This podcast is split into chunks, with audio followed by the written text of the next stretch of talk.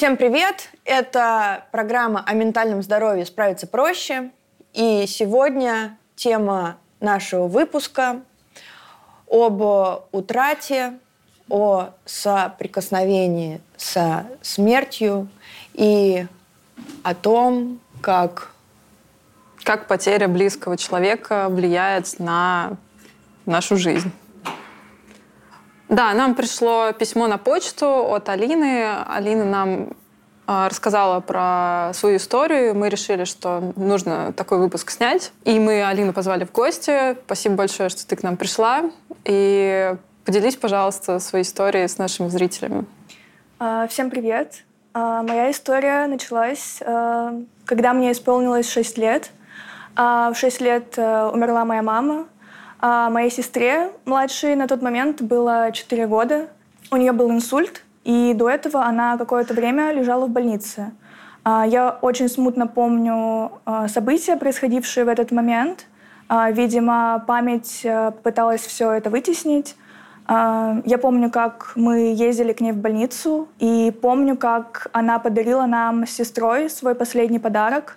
Это были маленькие декоративные зеркальца — я в детстве была очень холодным и замкнутым ребенком, и, в принципе, не рассказывала о своих чувствах, потому что в семье у нас не было так принято. И я помню, как сказала тогда своей бабушке, что я очень скучаю по маме и хочу, чтобы она поскорее вернулась. А, для меня эта фраза была одновременно и мукой, и каким-то искуплением. А, когда мамы не стало, а, вся семья собралась в гостиной и кто-то из семьи сказал, что врачи не смогли ее спасти. Я не помню, что происходило дальше. А, нас с сестрой а, не повели на похороны, и я сейчас считаю, что это была большая ошибка наших родителей, потому что они тем самым не поставили точку. Мы возвращались в комнату, где были мамины вещи, а, мы открывали шкаф с ее вещами в надежде, что она все еще вернется. А, потому что в комнате стоял ее запах. А, я четко помнила запах крема, которым она пользовалась, запах ее духов. А, через какое-то время умер отец мамы, наш дедушка, у него был инфаркт, он не смог справиться со смертью мамы. И дальше события тоже были, происходили каким-то непонятным образом. Через полгода умерла бабушка по папиной линии. А, у нее был рак, и она умирала прямо в квартире при нас. А, я помню, как приходили в санитары в нашу квартиру, и как кричал отец, когда бабушки не стало. Нам никто не объяснил, что такое смерть и что такое умирать. С нами никто не обсудил ни смерть мамы, ни смерть дедушки, и тем более бабушки. Папа не смог адаптироваться к утрате, когда кто-то из родителей э, не может адаптироваться, ребенок э, теряет какую-то опору, какую-то поддержку, и это приводит к развитию тревожности, к развитию депрессии. Мы не чувствовали ни поддержку ни от отца, э, ни от бабушки, которая у нас осталась. Отец начал пить, он приходил домой поздно, а, иногда мог вообще не возвращаться домой, он не отвечал на звонки. Когда ты теряешь одного родителя, ты боишься потерять и второго, потому что ты остаешься просто один. Это было очень страшно. Через какое-то время папа начал ходить на свидания с другими женщинами. Он объяснял это тем, что девочкам нужна мать, мне нужна помощница по хозяйству. Я не любила его женщин. Я была очень сильно обозлена на него за то, что он как будто говорит, смотрите, я забыл вашу мать, мне все равно на ее смерть. Через года три или четыре папа женился. Я считаю это большой ошибкой, потому что вместо того, чтобы найти жену, помощницу, он нашел бомбу замедленного действия, которая постепенно разрушала э, наши с сестрой жизни. Она оказалась тираном, э, нарциской. И это было очень сложно, в принципе, принять э, такой поступок от отца. Отец не прекращал пить. Он приходил домой очень поздно, а, закрывался в ванной, включал воду, и я думала, что он просто захлебнется, и я начинала паниковать. Я не знала, что делать. Отец очень часто приходил пьяный и клялся нам с сестрой в любви. Он никогда в трезвом состоянии такого не делал. Он ложился под наши кровати, он э, говорил о том, что он нас очень сильно любит, и нам было очень плохо от этого, потому что это не было похоже на нашего отца. А, бабушка, которая осталась у нас, она тоже не разговаривала с нами про смерть. Вся трагедия сводилась к ее чувствам. У нее что-то по типу нарциссического расстройства, и все внимание всегда притягивается к ее проживаниям эмоций, к ее боли, к ее утрате. Бедной она выставляла всегда себя. И опять же, нам было очень сложно из-за этого. Утрату я начала проживать только недавно, спустя 16 лет. Я не знала, что смерть человека, а, даже такого близкого, может так сильно отразиться на моей жизни, а, она очень сильно сказалась на моем типе привязанности. У меня были все время проблемы в романтических отношениях, и я думала, что причина далеко не в этом. А, но из-за того, что у меня сформировался не неустойчивый тип привязанностей, мне было очень тяжело расходиться с людьми.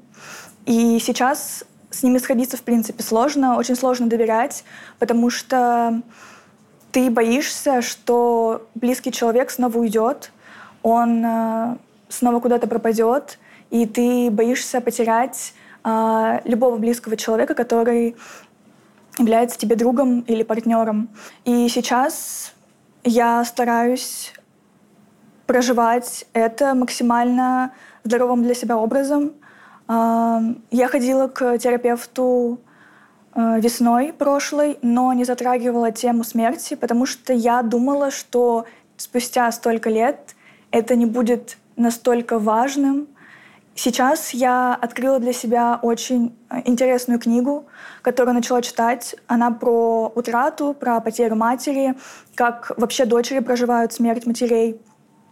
И я поняла, что вся моя жизнь, она крутится вокруг этой смерти. Я стараюсь проживать ее через творчество, через самовыражение. А, веду телеграм-канал, в котором свои мысли записываю, которые помогают мне как-то а, сформулировать то, что находится у меня в душе, то, что невозможно держать в себе. Я поняла, что об этом нельзя молчать. Это очень больно. Я ненавидела знакомиться с новыми людьми, потому что это означало рассказывать им снова, что у меня нет мамы. И я не любила, а, когда мне сопереживают и сочувствуют. Я не любила, когда люди говорят «прости, мне очень жаль», я не хотела это спрашивать. И тем более я ненавидела расспросы о том, как это произошло, что произошло. Я просто закрывалась себе, и старалась уйти от темы, улыбалась, говорила, что ничего страшного, уже так много времени прошло, это уже не имеет никакого значения. А, конечно, это все было неправдой. А, сейчас я стараюсь очень много об этом говорить со своими друзьями, со своими близкими людьми, потому что это важная трагедия в моей жизни. Это то, что сделала меня такой, какая есть сейчас. То, что произошло, этого уже не изменить, но можно попытаться э, сделать все возможное, чтобы максимально прожить это все. Я поняла, что невозможно полностью прожить утрату, что проживание утраты, оно циклично. Ты, тебе становится легче, через какое-то время ты снова начинаешь плакать и жалеть о том, что мамы больше нет — мне бывает очень грустно сейчас, что мне не с кем будет э, поделиться какими-то своими секретами, своими историями. Я не получу поддержку от мамы, я не смогу спланировать с ней свою свадьбу, она никогда не станет бабушкой. И Вот у меня даже сейчас мурашки. И это очень больно, очень грустно. Я пытаюсь как-то сформулировать образ в своей голове, как она выглядела, а, как, каким человеком она была, что она делала, чем занималась, чем интересовалась, для того, чтобы не просто идеализировать ее, а придать ей форму э, обычного человека со своими недостатками, со своими плюсами, потому что я думаю, что так проще, проще смириться с тем, что это был живой человек и что живой человек умер. Вот. Спасибо. А вопрос, наверное, у меня такой. Вот тебя, получается, младшая сестра. Угу. И я так понимаю, что просто забота о ней и вообще весь этот удар тебе пришлось взять на себя и как-то ее в этом тоже поддерживать, что-то ей объяснять. Как, как ты с этим справилась? А, не совсем. У нас с сестрой, после смерти мамы, у нас с сестрой, я думаю, не то, что испортились отношения, но мы закрылись друг от друга. А, мы перестали говорить об этом. Мы только сейчас, спустя 16 лет, мы поговорили с ней о том, что произошло, как она видит всю эту ситуацию, как вижу ее я. А, я в детстве, в подростковом возрасте была очень трудным ребенком.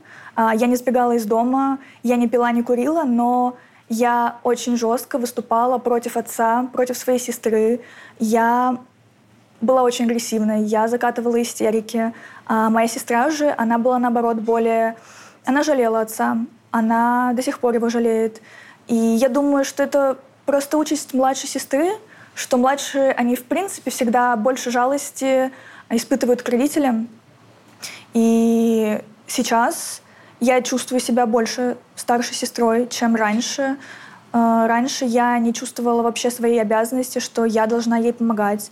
Ей было 4 года, и я не представляю вообще, каково ей, как она пережила все это. Но после случившегося я очень сильно отстранилась. Мы просто замкнулись в себе. А какие сейчас у тебя отношения с родственниками?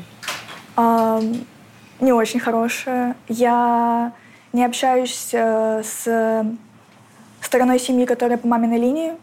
А, с отцом у меня очень натянутые отношения. Я чувствую обиду, чувствую злость. Я не могу простить его за то, что он женился, потому что все произошедшее, оно было как крик. Э, он говорил как будто бы своим поведением, э, мне все равно на вас, мне все равно на свою мать, на вашу мать, э, как будто бы он просто пытался через алкоголь, через э, женщин уйти от проблемы, сбежать от нее, э, как будто бы ничего не произошло, всего этого не существует. И у меня очень хорошие отношения с сестрой сейчас. Это единственный человек, который, э, которого поддерживаю я и который может поддерживать меня. Я бы очень хотела наладить свои отношения с отцом, но я боюсь, что в нем нет достаточной силы, чтобы э, раскаяться, чтобы понять, какую ошибку он совершил, э, когда привел в дом другую женщину. Э, эта женщина не любила ни меня, ни сестру. Я не уверена, любила ли и любит ли она отца. Но я сейчас пытаюсь принять то, что мой отец такой, какой он есть, а, принять все его недостатки и принять этот поступок, что он не был для нас хорошим отцом, что он не был для нас поддержкой, опорой. Я, мне очень грустно сейчас из-за того, что никто не сочувствовал нам, что никто не помог нам как-то справиться со всем этим, что ни отец, ни наша бабушка не поговорили с нами о том, что произошло и как мы себя чувствуем. Я очень злилась на них за то, что они не отвели нас к психологу, хотя, мне кажется, это было настолько очевидным. У детей умирает мать. Первым делом, наверное, если бы это произошло в моей семье, я бы обязательно повела своих детей или родственников к психологу. Ну, то есть сейчас ты работаешь, получается, именно над принятием, а не над прощением. Да, да, я пытаюсь принять. Я не знаю, что еще сказать и спросить. Да, мне кажется, это достаточно исчерпывающая история. Ты настолько всесторонне, наверное, как-то так рассказала свою историю, что... И очень осознанно. Очень осознанно. Деле. Видно, что ты правда работаешь над проживанием и радостно за тебя и за твою сестру очень сильно, что вы как-то эту тему не, не закрыли для себя, а действительно ее проживаете. Угу. И это очень важно, что ты нам написала, и что мы открыли эту тему сейчас. И спасибо тебе большое, и тогда мы ее продолжим с экспертом. Спасибо. Спасибо, спасибо. огромное. У нас сегодня в гостях Настя Бикетова, клинический психолог из психологического центра «Психология по-человечески». Настя, спасибо, что пришла к нам. Это, пожалуйста. Привет. Привет. Смотри, вот мы уже сказали, да, что нам очень сложно было решиться делать этот выпуск, потому что вообще непонятно, что говорить, как говорить. Э, такая тема очень табуированная. Почему так? Почему страшно говорить о смерти? Почему страшно? Почему говорить? страшно говорить о смерти? Хороший вопрос. Мне кажется, это сразу отвечает на э, тему табуированности. То есть это самая большая проблема вообще, в принципе, смерти, которая у нас есть. Да, как Алина правильно сказала, никто ни с кем не разговаривает, предпочитаем замалчивать, да, сделать вид, что этого нет, и тогда, может быть, оно уйдет. Ну, этого не происходит, к сожалению, поэтому каждый переваривает это в одиночку. Ну, условно. В общем и целом, я думаю, что здесь есть несколько компонентов. Первый, конечно, это тревожный, потому что очень не хочется говорить о неприятных событиях, а, чтобы не концентрировать вокруг себя эту историю, чтобы не вовлекаться в нее эмоционально, потому что мы не можем на это не реагировать, потому что наша психика так устроена, что она нас от этой темы максимально отталкивает.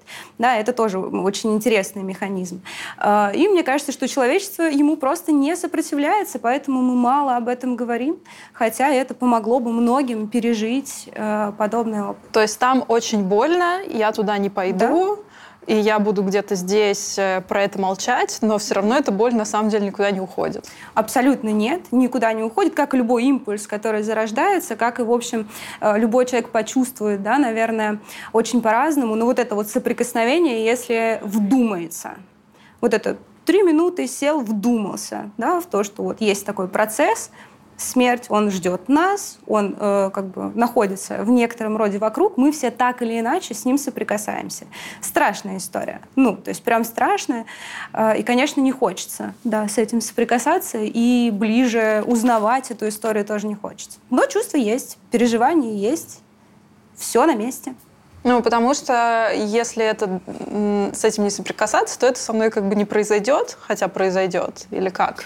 Э, и так тоже. Смотри, есть очень много защитных реакций э, совершенно разных форматов, и они подходят как будто бы ну, разным людям, каждому своя. Да, то есть кто-то предпочитает просто игнорировать эту историю. То есть э, это такое сознательное решение, достаточно. Да? Я не буду об этом говорить. А чего говорить? А какой смысл? Это просто процесс окончания. Все. Есть формат рационализации, да, когда мы пытаемся это как-то объяснить с научной точки зрения, узнать как можно больше да, об этом процессе. Если я это изучаю, да, и, допустим, смерть — это мой объект, то я вроде как нахожусь немножечко выше, да, на позиции сверху, условно, а, да, если я к этому так отношусь.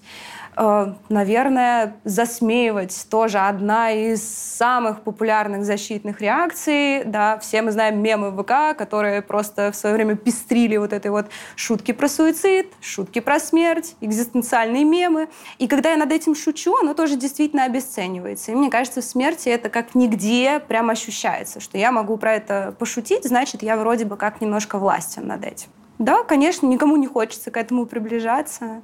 А вот ты сказала про немножко сверху, да, как, с точки зрения mm-hmm. науки. Это можешь немножко еще развернуть? Я не допоняла. Угу. А, ну вот, когда я нахожусь а, условно в процессе обычной жизни, я обычный человек, да, я знаю, у нас же у всех есть знание о том, что мы когда-то умрем. А вот понимание и принятие — это совершенно другая история. Но для того, чтобы знать врага в лицо, в том числе, это такая вторичная мотивация, она может быть не сознательной, не первой, да, то есть я боюсь смерти, пойду, изучу, что это. Не так. Но вот есть, например, какой-то м- очень повышенный интерес. Вот есть люди, которые прям э, очень вовлекаются в эти процессы. Они что-то изучают, много о традициях, например. Э, там пишут книги про это, да, про какие-то обряды, еще про что-то. Тогда они взаимодействуют со смертью как с объектом. Угу да, своей научной деятельности. Это сфера их научных интересов. И тогда они главные. То есть, когда я с чем-то взаимодействую, я главный в этом месте. То есть я и лабораторная крыса. Вот так вот. А это похоже на историю, что ты вот кладбище очень любишь? Наверное. Похоже. Вот, но я очень мне нравится гулять по кладбищам. И ты же в каждом городе да, находишь в каждом кладбище. городе в Европе ну, мне нравятся католические кладбища. Вот в каждом городе э, или в Америке я люблю посетить кладбище, там погулять, поизучать, сколько кто жил, надгробие. Вот это какая-то, вот какой-то мой прикол. Но я не очень понимаю, с чем это связано, потому что я тоже боюсь смерти, потому что я не ходила на похороны своих родственников ну, вот э, сознательно отказывалась от этого. Потому что, ну, если я не хожу на них, значит, этого нет. Вот. Так это формат защитной реакции. Вот смотри, ты когда ходишь по кладбищам, у тебя там какой основной интерес? Атмосфера, эстетика, да, что атмосфера, у тебя? эстетика. Это же не мои, это же не мои родственники, это же не мои близкие люди. Я не знаю, угу. э, я не знаю этих людей. Ну, возможно, там есть какие-то известные люди, там угу. писатели, музыканты, но это не связано, в, не, в этом нет боли никакой. Угу. Э, вот это больше как раз, то есть про эстетику, да? да. Переживание искусства довольно прекрасная история. Да. И для человека она э, может, ну там вдохновляющая. Макс... Да, вдохновляющая, конечно. И когда это мой вот это тоже, кстати, классная защитная реакция подружиться через ага. дружбу, да, то есть а, не знаю, были ситуации такие или нет, но я слышала очень часто, что в детстве, а, когда дети фантазируют про то, что монстры под кроватью или кто-то придет или какие-то привидения, вот одна из разворотов этой фантазии, один из разворотов этой фантазии, это подружиться с монстром, там, с грабителем, с привидением, с чем угодно. То есть тогда я буду как бы на его стороне, и тогда он как будто мне ничего не сделает. Я, конечно, не берусь утверждать сто процентов, но если мы берем берем такой поверхностный, просто точечный угу. э, мотив, да, угу. про который ты говоришь, очень похоже на это. Ну что да, это подружиться с загробным миром. Конечно. Это тоже как бы своего рода защита, наверное. Да, и тогда ты там не чужак. Да. А в общем и целом для нас это очень чужеродная история для психики в принципе. Да, вот начиная с э, вот этого звучащего везде инстинкта самосохранения, то есть человек стремится сохранить себя в живом состояние э, на физическом уровне э, или на ментальном, да, вот то, что нам, например, гораздо более интересно здесь. Э, может быть, вы знаете книгу «Психолог в концлагере», Франкла? Да, да. Франкл ее написал. И там вот как раз этот опыт через обретение смысла мы проживаем соприкосновение со смертью, потому что он выжил, но его опыт обязан вместить в себя все, что он видел, все, с кем он общался, там все проблемы, которые э, у него возникали. Но переживание э, смерти там внутри, вот для него было через э, изучение собственных чувств, да, какая-то вот интроспекция и, как сказать, валидизация этого опыта внутри себя. Вот он нашел смысл, ему было зачем это делать, э, и он, собственно, смог и справился. Потому что зачем, это тоже надо понимать.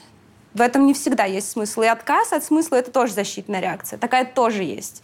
Когда человек э, может отказаться от э, даже от процесса жизни, потому что он не согласен с тем, что ему придется умереть. И я вот как будто не живу, значит, тогда и умирать мне не придется. Ого. Такая есть логика. И она бывает очень агрессивная, и здесь мы можем видеть адреналин и всякое самоповреждающее поведение, да, то есть это вот такое стремление к подойти, побыть рядом, обмануть, да, то есть теплая для меня история, которая придает много сил. Я потом с этим опытом много куда могу идти. Угу. И как будто не стоит обесценивать его мощь внутреннюю. Угу. Либо это такой пассивный э, залог души человеческой, да, когда я отказываюсь жить в мире, где есть смерть, меня никто не предупредил, я типа ни с кем этот контракт не подписывал, и поэтому я просто не буду жить. Потому что, ну, либо я тогда не умру, Потому что если ты не живешь, то ты, в общем, и не умираешь. Да, экономишь, как будто бы время. Хотя мы тоже не помним, что никто, на, на это с нами никто не договаривался. Вот. Но это такой достаточно экзистенциальный вопрос. Зачем я умру и зачем умирают мои близкие? В этом же нет никогда, никогда ответа на этот вопрос нету. И особенно очень тяжело э, людям, близким. Наверное, надо вот это вот сейчас объяснить, угу. как переживать э, людям эту утрату, что им делать. Да, то есть это на самом деле две немножко разные темы. Угу. Э, смерть другого и да. смерть себя. То есть это действительно, когда я думаю про себя, это одно, когда я наблюдаю это в другом, э, да, или процессах окружающих меня, это немножечко другая история. И, конечно, это супер тяжело. То есть это э, что-то, чему нужно дать очень много места, эмоционального какого-то, иногда физического, иногда э, это вопрос времени. Здесь очень индивидуальная история. То есть вот ты спрашиваешь, а что делать, а вот нет какого-то алгоритма одного для всех. Вот есть пять стадий, они универсальные, но как будто бы каждый тоже их проходит очень по-разному, очень по-своему. И вот здесь фишка в том, что нет э, шаблона и тебе придется самостоятельно понять, что тебе помогает, что-то попробовать, посоприкасаться с этим. То есть вот просто э, взять и гарантированно там качественно это прожить, такого, конечно, нет. Давайте назовем эти пять стадий, mm-hmm. что там отрицание, отрицание, да, гнев, гнев торг, торг депрессия, депрессия и принятие. принятие. Mm-hmm. Да, то есть э, если человек кого-то теряет, то не стоит ожидать, что он там будет так, окей, сейчас у меня отрицание, это значит, что там через две недели у меня условно гнев и так далее, mm-hmm. и так далее. То есть этот алгоритм, он не будет вот таким четким. Он, скорее всего, не будет выдержан, потому что здесь возможны откаты, потому что, например, точка гнева в этом месте неконтролируемая. То есть никто не знает, сколько у него продлится да, вот эта э, стадия несогласия очень яркого с происходящим. И возможно, что это будет просто такой свич, да, то есть мы дойдем до торгов, а потом обратно в отрицание, потому что тут нам не понравилось, мы не нашли да, какого-то вот компонента в этой стадии и возвращаемся куда-то в другое место. То есть здесь как будто бы количество времени, проведенного с этими эмоциями и с этими переживаниями, э, играет гораздо большую роль, чем, в принципе, рациональное отслеживание, в какой я сейчас э, стадии нахожусь. Хотя это тоже формат самоподдержки. Вот тема... Ну вот да, угу. я и подумала о том, да. что это как-то вот да. осознанно относиться к этим стадиям, как будто может давать э, ощущение, ну, действительно, какого-то контроля отчасти угу. за своими переживаниями. Я наблюдаю за тем, что со мной происходит, да, ну, вне, ну, контролирую, не знаю, насколько контролирую, но наблюдаю точно, да, потому что я не могу себя через там одно желание просто привести в какую-то стадию. Ну, mm-hmm. это не совсем. Но наблюдение здесь э, тоже очень помогающая история, конечно. Понимать, что с тобой происходит, что ты переживаешь, не в отложенном формате, ну, где-то там потом, да, когда у меня будет время, а вот прям в процессе э, происходящего, чтобы не... А, а сколько времени нужно вот, э, чтобы экологично это отг- отгоревать? Есть вообще какие-то рамки? Потому что, ну, есть же, наверное... Сколько минимум, ты хочешь спросить? Ну, я имею в виду, а, чтобы это не затягивалось на годы. Угу. Просто чтобы не упасть э, в депрессию, чтобы это не, не, не развилось в депрессию, чтобы вытащить себя из этого всего. И, да, это очень важно пройти угу. эти стадии. Да, и очень важно отгоревать, но нужно же, наверное, знать какие-то временные промежутки. Надо поставить себе, надо дать себе это время, но не надо давать себе, наверное, очень много времени. Я просто не понимаю, как, как, как Если правильно. ты, э, например, например, поставишь себе какую-то точку во времени, что у меня вот есть там год-полтора, условно, угу. да, на то, чтобы отгоревать. Вот с наличием этой точки, которую ты поставила, да, тебе уже будет гораздо легче. Угу. То есть вот там надо будет, э, условно, я не знаю, ну как человек может себе говорить, надо будет собраться, взять себя в руки, включиться в остальную жизнь. Но, по сути, то, про что ты говоришь, и в депрессию в этом месте нас э, погружает история со значимостью. Mm. Да, то есть это очень важно, то, что произошло. Э, это очень близкий человек. Э, это история про то, что моя жизнь никогда не будет прежней. Это очень важно. И если мы проживанию утраты э, и вот этому гореванию да, длительное время придаем очень большое значение, не жизни, а вот соприкосновению со смертью, тогда, конечно, мы остаемся глубоко и надолго, да, вот в этой вот истории, про, про которую ты говоришь. Да, да, вот я угу. про это и говорю, да. Угу. А если бы все про это говорили, если бы у нас была история с, ну, я не знаю, эм, там какой-то адаптации э, людей, да, там детей, может быть, которые пережили утрату в этом месте, это была бы менее э, табуированная тема. Можно было бы про это говорить. В этом, вот знаешь, такой есть, есть такой прикол условный, что в этом легкость терапии смерти. Вот есть одна нота, которая прям очень сильно облик... Там очень э, достаточно говорить про это. Потому что вот про тревогу мы так говорим все. Ну, типа, все приходим в терапию к психологу, и там еще говорим про тревогу, и, в общем, говорим, говорим, и что мы делаем? Да, вот наблюдаем процесс. А здесь, когда человеку просто можно выговориться, когда можно очень иррационально сказать, а я не согласен с тем, что это произошло, вот не хочу.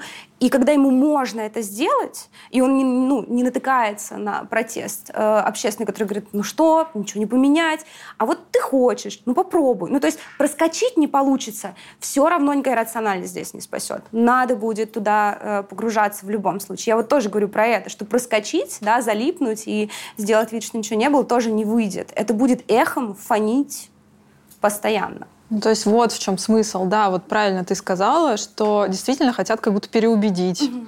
Да, или при, преуменьшить угу. происходящее и как-то типа, ну, условно, соберись, или ну да, печаль. Ну, в общем, как-то действительно не дают прожить вот этот момент. Не дают. Всем страшно с этим соприкасаться. То есть, если я, например, разговариваю с своим близким человеком в этот момент, ну, там, с другом, не знаю, или с кем-то из семьи, я же не хочу, чтобы ему было плохо. И я не хочу, чтобы он во мне триггерил вот это плохо. Да, поэтому так э, это настолько страшно, что даже тех людей, у которых э, случилось э, горе, их начинают бояться, и их начинают избегать. С ними хотят перестать общаться. Потому что не знаешь, что сказать да, ему. Ну, да, потому что э, не, ну, как будто бы слова поддержки какие-то обычные из разряда «мне очень жаль», они очень бессмысленные. В них нету никаких, э, ну, в них нет никакой ценности, и кажется, что этими словами можно обидеть человека, и поэтому э, самое как, как будто бы верное решение в этот момент э, от этого человека отдалиться, чтобы он сам как-то в этом разобрался, а потом он, когда выйдет из этого своего горя, опять снова начать с ним общаться. Это же вот как Алина сказала, что говорит, я терпеть не могла, когда вот мне говорят что-то да. там сочувствую, mm-hmm. или там мне жаль, что с тобой это произошло. То есть тоже отторжение у самого человека, да, может быть, вот да, э, к конечно, этим словам абсолютно. сочувствия. Да, да, да, да, да. Это вот э, как бы большое спасибо такой общественной позиции, э, потому что есть замечательный вопрос, э, и, кстати, психпросвет нам очень помогает здесь. А как бы ты хотела, чтобы я тебя поддержал? Вот он всегда уместен в этом э, отношении. Вот ты говоришь, что э, не могу подобрать слова, кажется, что это будет звучать там, ну, вплоть до того, что дико, да, но просто побыть рядом с человеком, не знаю, посидеть, вот тактильный контакт, если мы про острое горе говорим, да, то есть что-то быстрое. Вот я рядом, я здесь, можешь сказать все, что хочешь. Я даю человеку вот эту свободу, скажи все, что хочешь. Хочешь, ори, бей посуду, э, хочешь, не соглашайся, хочешь, плачь, жалей себя, жалей э, человека, которого ты потерял, хочешь, я выдержу вот это все, и это уже топ-поддержка здесь потому что опыт сложный. Ну, то есть облегчить его так, чтобы человек даже не почувствовал ничего, да, ну как-то вот совсем снять с него эту историю не получится. Ну, знаешь, кажется просто, что в такие моменты э, нужно оставить человека одного Вот. Дать ему прожить. Дать вот ему самому. прожить в одиночестве. И мне всегда кажется, что мое присутствие, наоборот, э, человека обременяет. Хотя мне вот очень хочется поддержать, очень хочется э, дать э, свою какую-то максимальную поддержку, но я абсолютно не знаю, что мне делать. Можно делать то, что вы делаете обычно на самом деле. Можно возвращать понемногу, да, какие-то бытовые штуки, истории или какие-то, может быть, моменты про заботу, да, то есть сделать чай, поговорить, не знаю, о том, как человек себя чувствует, э, да, прямо сейчас. Потому что вот ты говоришь, ну, не принято, хочется оставить э, человека одного, дать ему прожить. Вот это кто сказал? Это откуда такое правило? Не знаю. А Воп- кто-то знает? Никто не знает. Абсолютно не, не знаю, почему у меня в голове такие мысли. А нам так комфортно. Нам во многом так комфортно, потому что вот это не может э, никак не отражаться на тебе. То есть если ты идешь в поддержку человека, который переживает утрату, будь готов. Да? То есть вот тут вот устойчивость и некоторая антихрупкость играет достаточно большое значение. Когда у нас есть и то, и другое, мы можем поддерживать людей, да, подвинув свои какие-то, может быть, дела. Это же очень...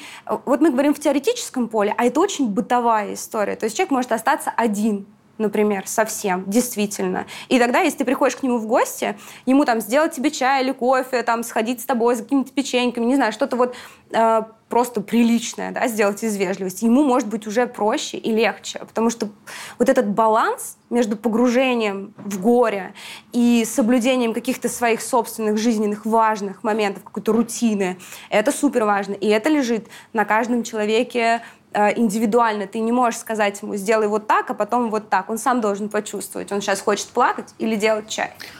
Ну вот, кстати, да, что он э, почувствует. Вот, э, опять же, да, возвращаясь, если к стадиям, как, как переживать эти стадии, что делать на каждой стадии? Вот я переживаю утрату, как, как мне справляться? Вот я в отрицании, что мне там делать в этом отрицании? Как, как мне пережить это отрицание? Вопрос сопротивления ты мне сейчас задаешь. Что мне делать? Э, классно. Делать — это очень про жизнь, правда? Ага. Мгм. И как будто, когда я делаю, я ощущаю, да, вот я двигаюсь, я как бы Что не я умер. Да.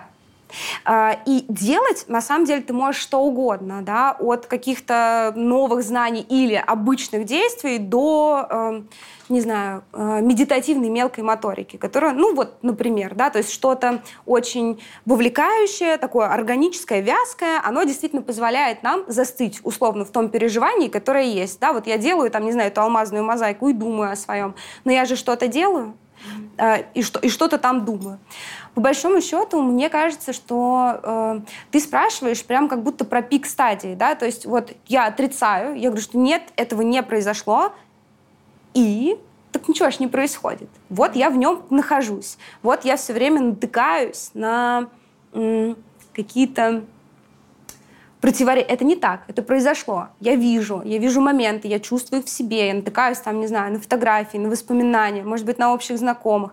Мне нужно как будто бы достаточное время, чтобы в ней пробыть. Но смотри, вот э, в любом случае любое эмоционально-чувственное переживание это импульс определенного заряда, да, то есть вот происходит, э, не знаю, происходит ситуация горевания, и у меня есть какой-то импульс, вот он пока весь не выйдет из меня, пока вот вся, допустим, э, не знаю, 8, у меня 8 горя, вот пока все 8 не выйдут, я не смогу смотреть другую сторону, потому что мы же не можем его изжить и совсем от него отказаться. Это наш опыт будет. Нам его как-то надо интегрировать. Да, Алина правильно говорила, как-то об этом нужно рассказывать другим, потому что ну, мы где-то знакомимся, а где-то мы остаемся в своей семейной системе. Про это надо говорить. А, Поэтому это чисто наблюдение. Это такая интроспективная история. Да, то есть ты э, в какой-то момент просто находишь себя в том, что ну все, я как бы долго отказывался, это не помогло, и тогда я буду делать какой-то следующий шаг. Мы же ищем что-то, что поможет, даже в этих стадиях. Да, то есть какой-то агрессивный гнев, он про то, что меня много, я вот тоже, я очень живой, меня много, я сейчас буду что-то делать. Есть ли какие-то правила, как правильно горевать? Потому что бывает такое осуждение со стороны общества, что вот ты неправильно горюешь.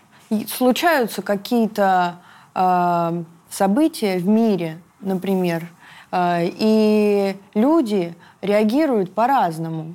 И это не значит, что человеку субъекту не больно, ему больно. Но вот э, он, каждый горюет по-своему. Mm-hmm. Но есть ли какое-то вот, я не знаю, какие-то правила, как горевать? Или э, в конкретном случае у человека утрата, у него кто-то умер. Э, должен ли он как-то правильно горевать? Отличный вопрос. да, понятно, что, мне кажется, ну, очевидно, давай сразу скажу, что нет.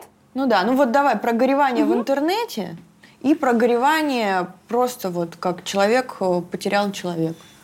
Что так, а горевание в интернете? интернете?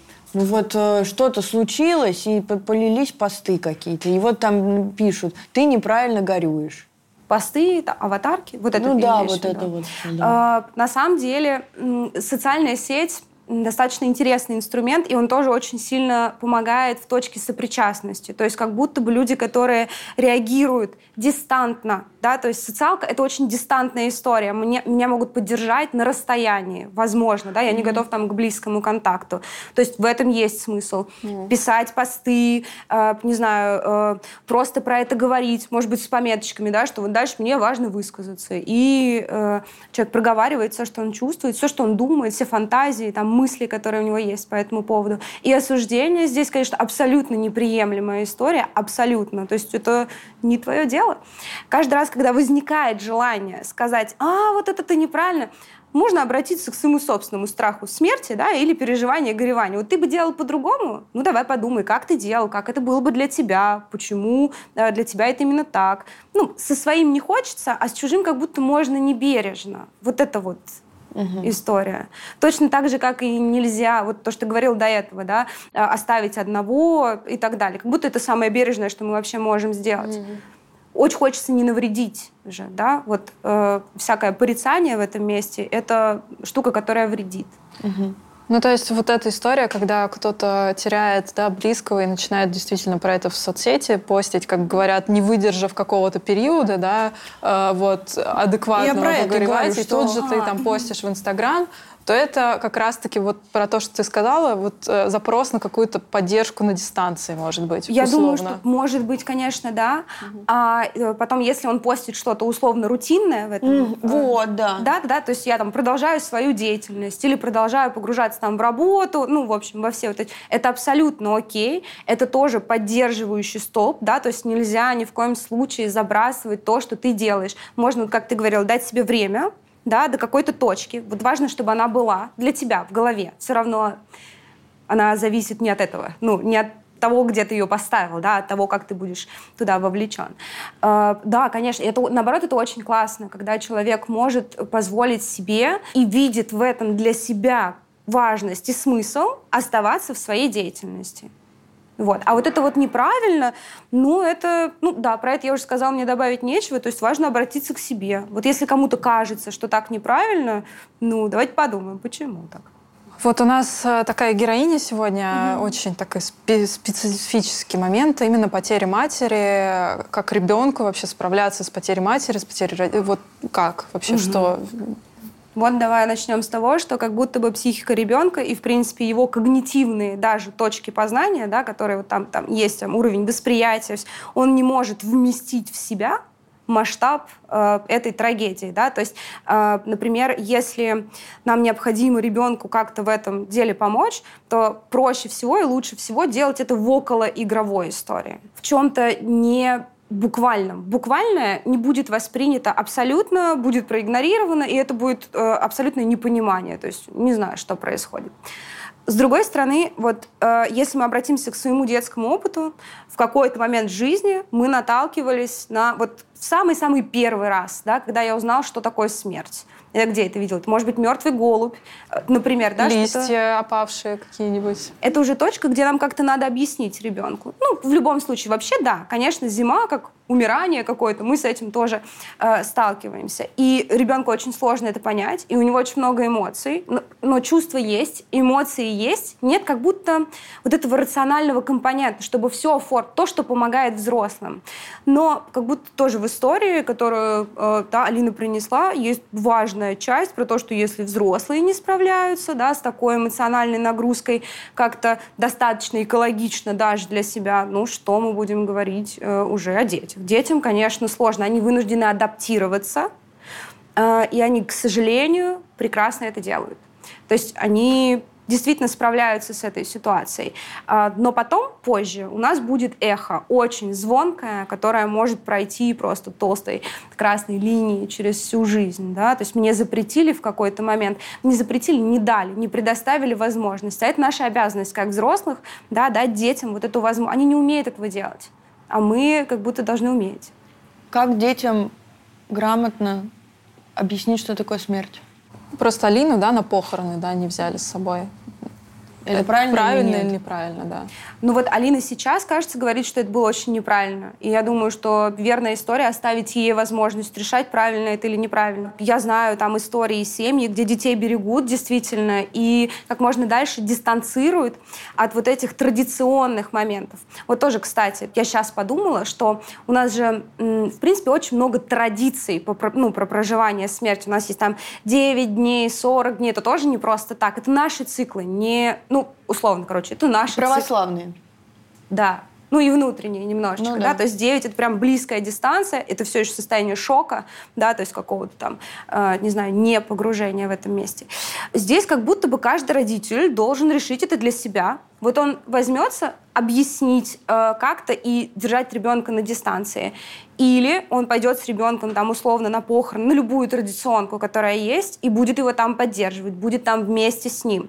То есть есть какое-то правило, знаешь, не про то, как верно себя там вести, а про то, что нельзя ребенка там оставлять одного, потому что один он адаптируется и это будет очень еще более глубже травма. Абсолютно, да, угу. конечно, конечно. И мы даже не будем знать, что это такое, как вот. Важно про это говорить, угу. да, важно давать понять, что произошло, э, и давать понять, что он не один в этом месте. То есть здесь Конечно, очень важна позиция. Ты вот сказала про игровой формат. Это вот что, как, например? Да, я тоже не поняла. А, я имею в виду, на самом деле, может быть, чуть-чуть сейчас я поправлюсь э, здесь. Э, я имею в виду не строгий, серьезный, взрослый разговор, где условно там мы приводим ребенка на кухню, сажаем его за стол, время 4.30, да, ну как обычно у нас. Да, вот это же единственная точка культурная какая-то, когда мы говорим про смерть. Просто где-то там потом э, вдвоем э, ближе к утру.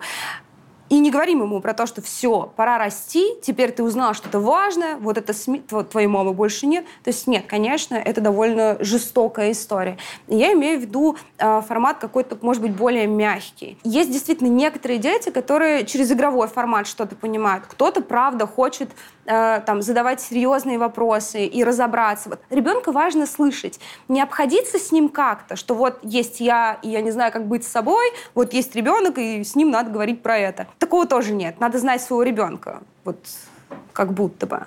Но есть несколько, знаешь, рекомендаций в этом месте про то, как это лучше сделать. Да, потому что дети сами начинают задавать эти вопросы. Что такое смерть, как э, умирают, как бы, что там происходит. Э, и здесь вот Э, такой, наверное, вопрос для взрослого, как это объяснить.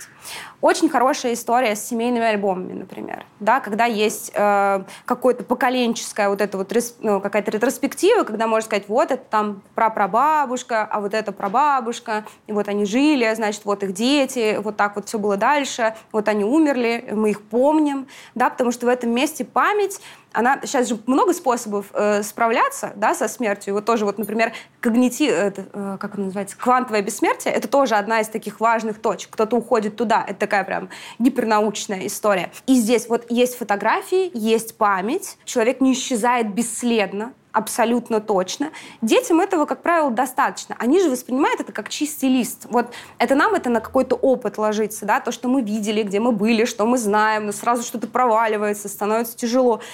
А дети слышат, и они как будто более готовы, что ли, там нет компонента смирения, но готовы выслушать, не знаю, включиться как-то в эту историю. Они готовы прям к этим эмоциям, они себя ничем не останавливают. У них нет этих правил. Но им больно. Больно абсолютно точно, конечно. А вот это часто там объяснить, что мама уехала куда-нибудь там это взрослый не может справиться с ситуацией. Вот я, я как взрослый человек должен подойти к маленькому ребенку, и я что думаю? Спровоцировать у него истерику? Лучше скажу, что э, да, там ребенок куда-то... Ой, ребенок, господи, там мама, папа, да, родитель куда-то уехал. Э, кажется, что мотивация такая. Да она вся из нежности. Она вся как будто... Но так только хуже. Да. К сожалению, да, потому что вторичная мотивация всегда свой собственный страх. Угу. Первичная забота, а вот внутренняя, про то, что я не хочу соприкасаться с теми эмоциями, которые сейчас будут. У меня нет слов, я не знаю, как объяснить. А, кажется, вот это очень иллюзорная штука, про то, что есть какое-то правильно. Этого правильно нет. Ну, каждая ситуация достаточно частая.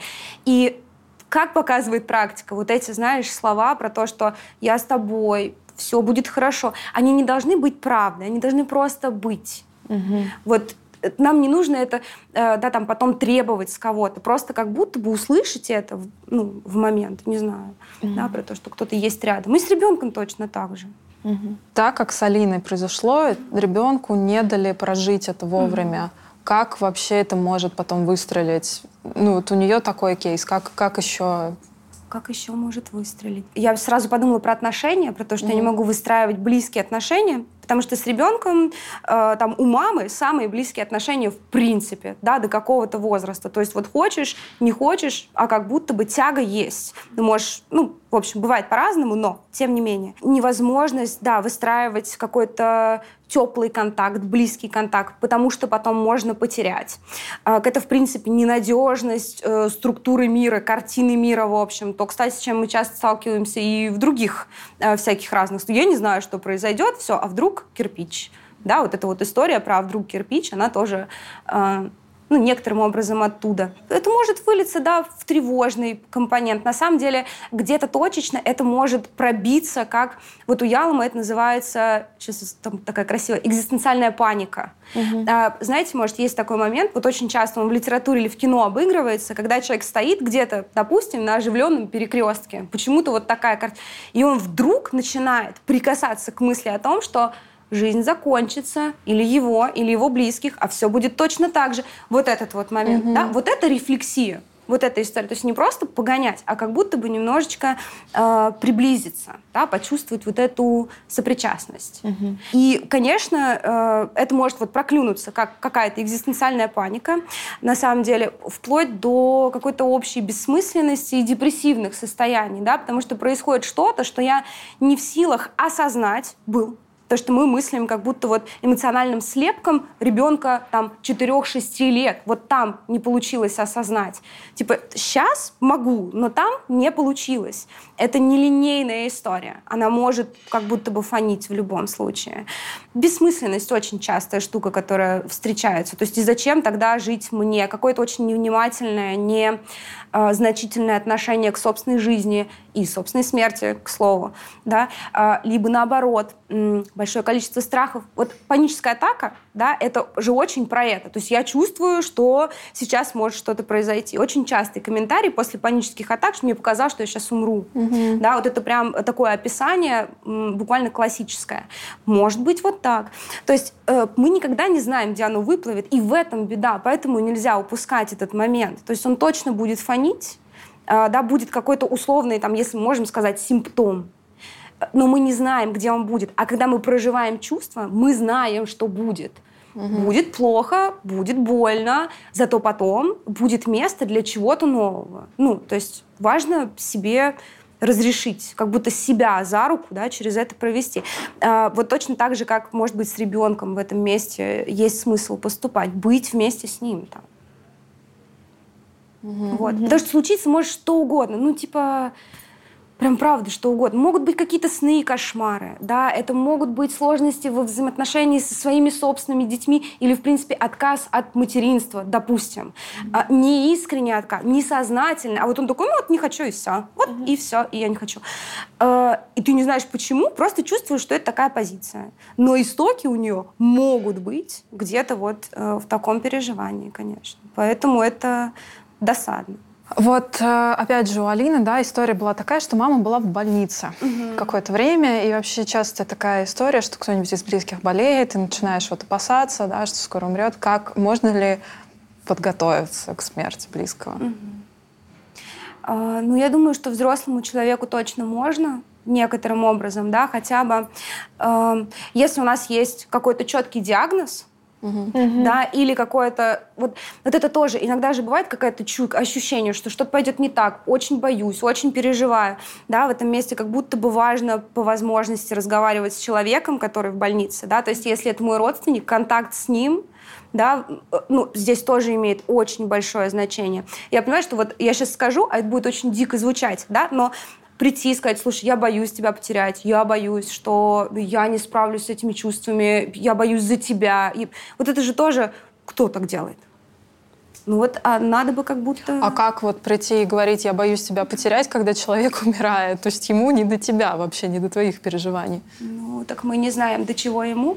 Есть такая хорошая книжка э, «Встреча на краю» она называется. И это э, разговор с людьми, которые ну, в хосписе, которые вот-вот э, умрут и они про это знают сами. И на самом деле все, о чем они говорят, это близкие люди, это другие люди, это какие-то эмоциональные переживания, связанные с другими людьми. Да, то есть это вот присутствие, вот это вот соприкосновение, тут слово, которое часто звучит, но без сопричастности. Да, то есть мне же не нужно близкому прийти и устроить истерику в этом месте. Мне нужно mm. поделиться. Наверняка ему тоже будет тяжело. Но, может быть, нам вместе будет тяжело. Чем это плохо?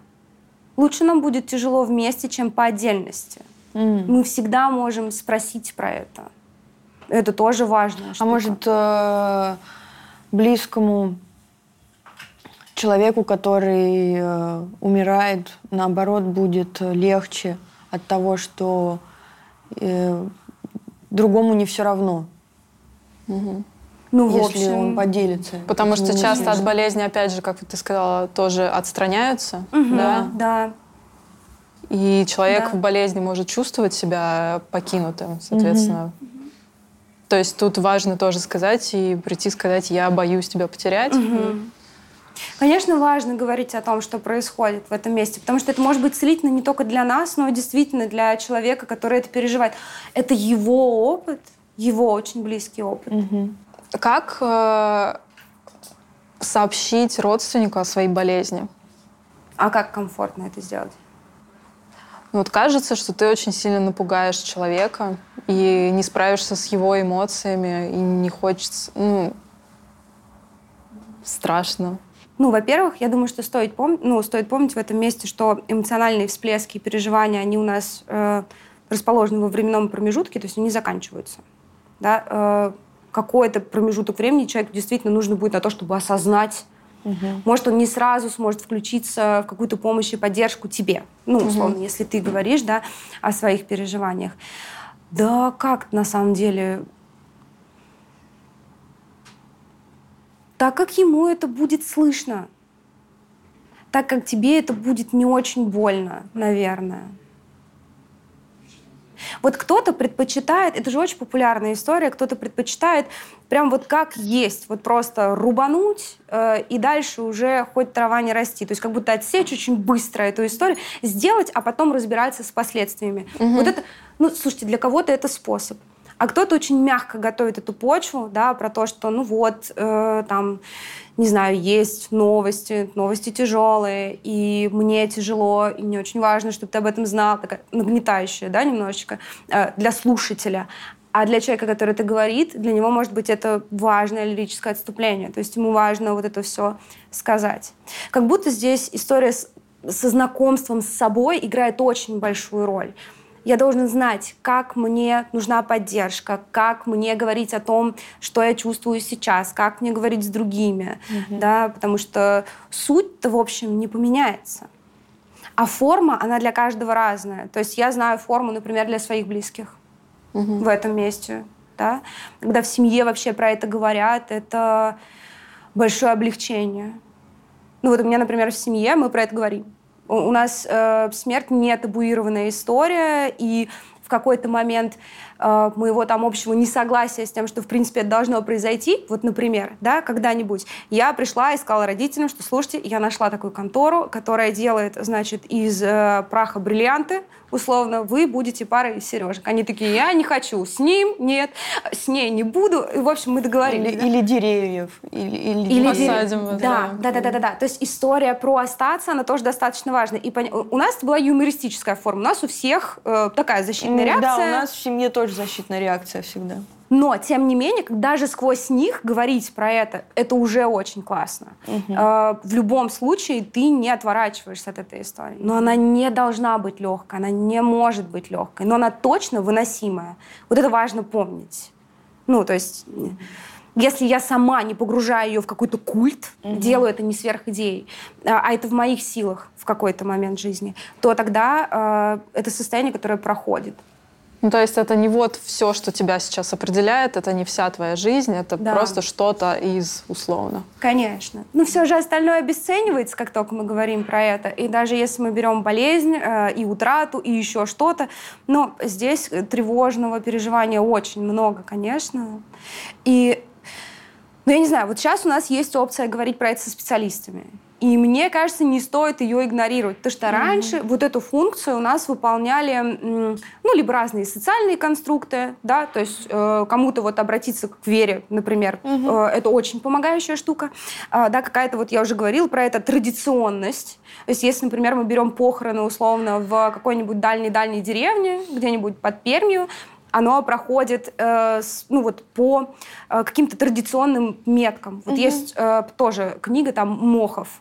Э, он пишет про смерть, и про обряды, и про то, для чего это было придумано, для чего это сделано, да, то есть как, э, как это наполняется смыслом. Вот плакальщица например. Mm-hmm. Да, то есть это ровно для того, чтобы я могла распаковать свою печаль в этом месте, чтобы они вместе со мной это делали. Вот, mm-hmm. э, да, история, которая про сопереживание здесь. Mm-hmm. И вот в каждой, каждой вот этой детали, которая есть, в ней э, очень много смысла. Просто он как будто бы, ну, в современном мире он утерян немножечко. Mm-hmm. Но у нас есть психотерапия, mm-hmm. и туда действительно можно прийти, и, э, ну, вот задача психолога в первую очередь выдерживать, да, и во вторую как раз помочь человеку найти самостоятельную форму горевания, потому mm-hmm. что она для каждого абсолютно своя. И вот то, что э, говорила героиня наша, да, что она про э, творчество, она про фотографию, да, пытается как-то это прожить. Это супер способ, на самом деле, выразить. Потому что, в принципе, про смерть через метафору говорить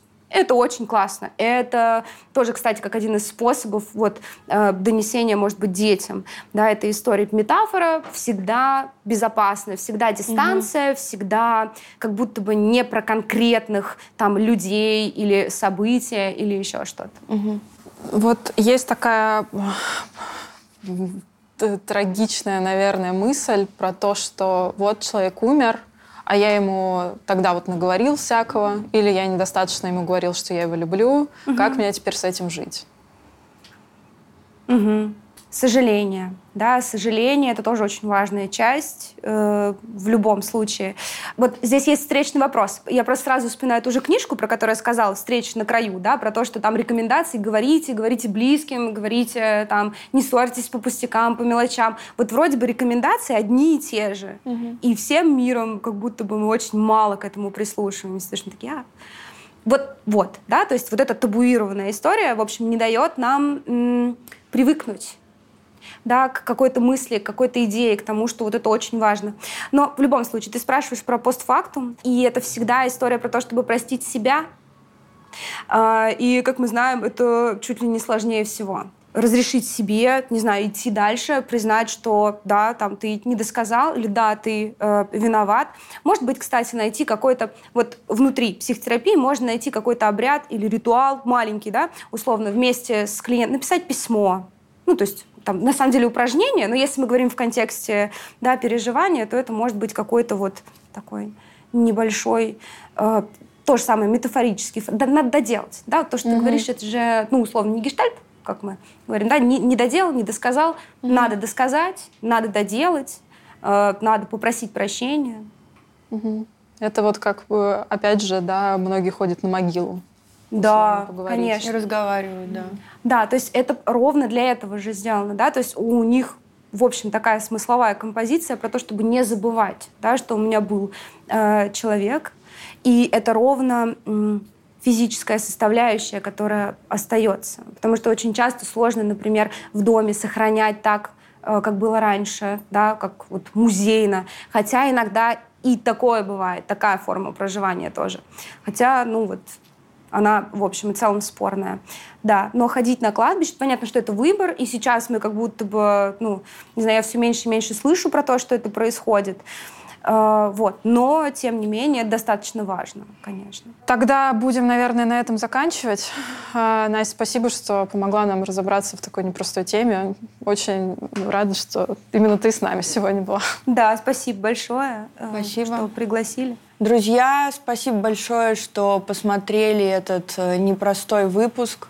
А, Нам было его достаточно непросто записывать, но мы это сделали. Спасибо, пока-пока. Пока. Thank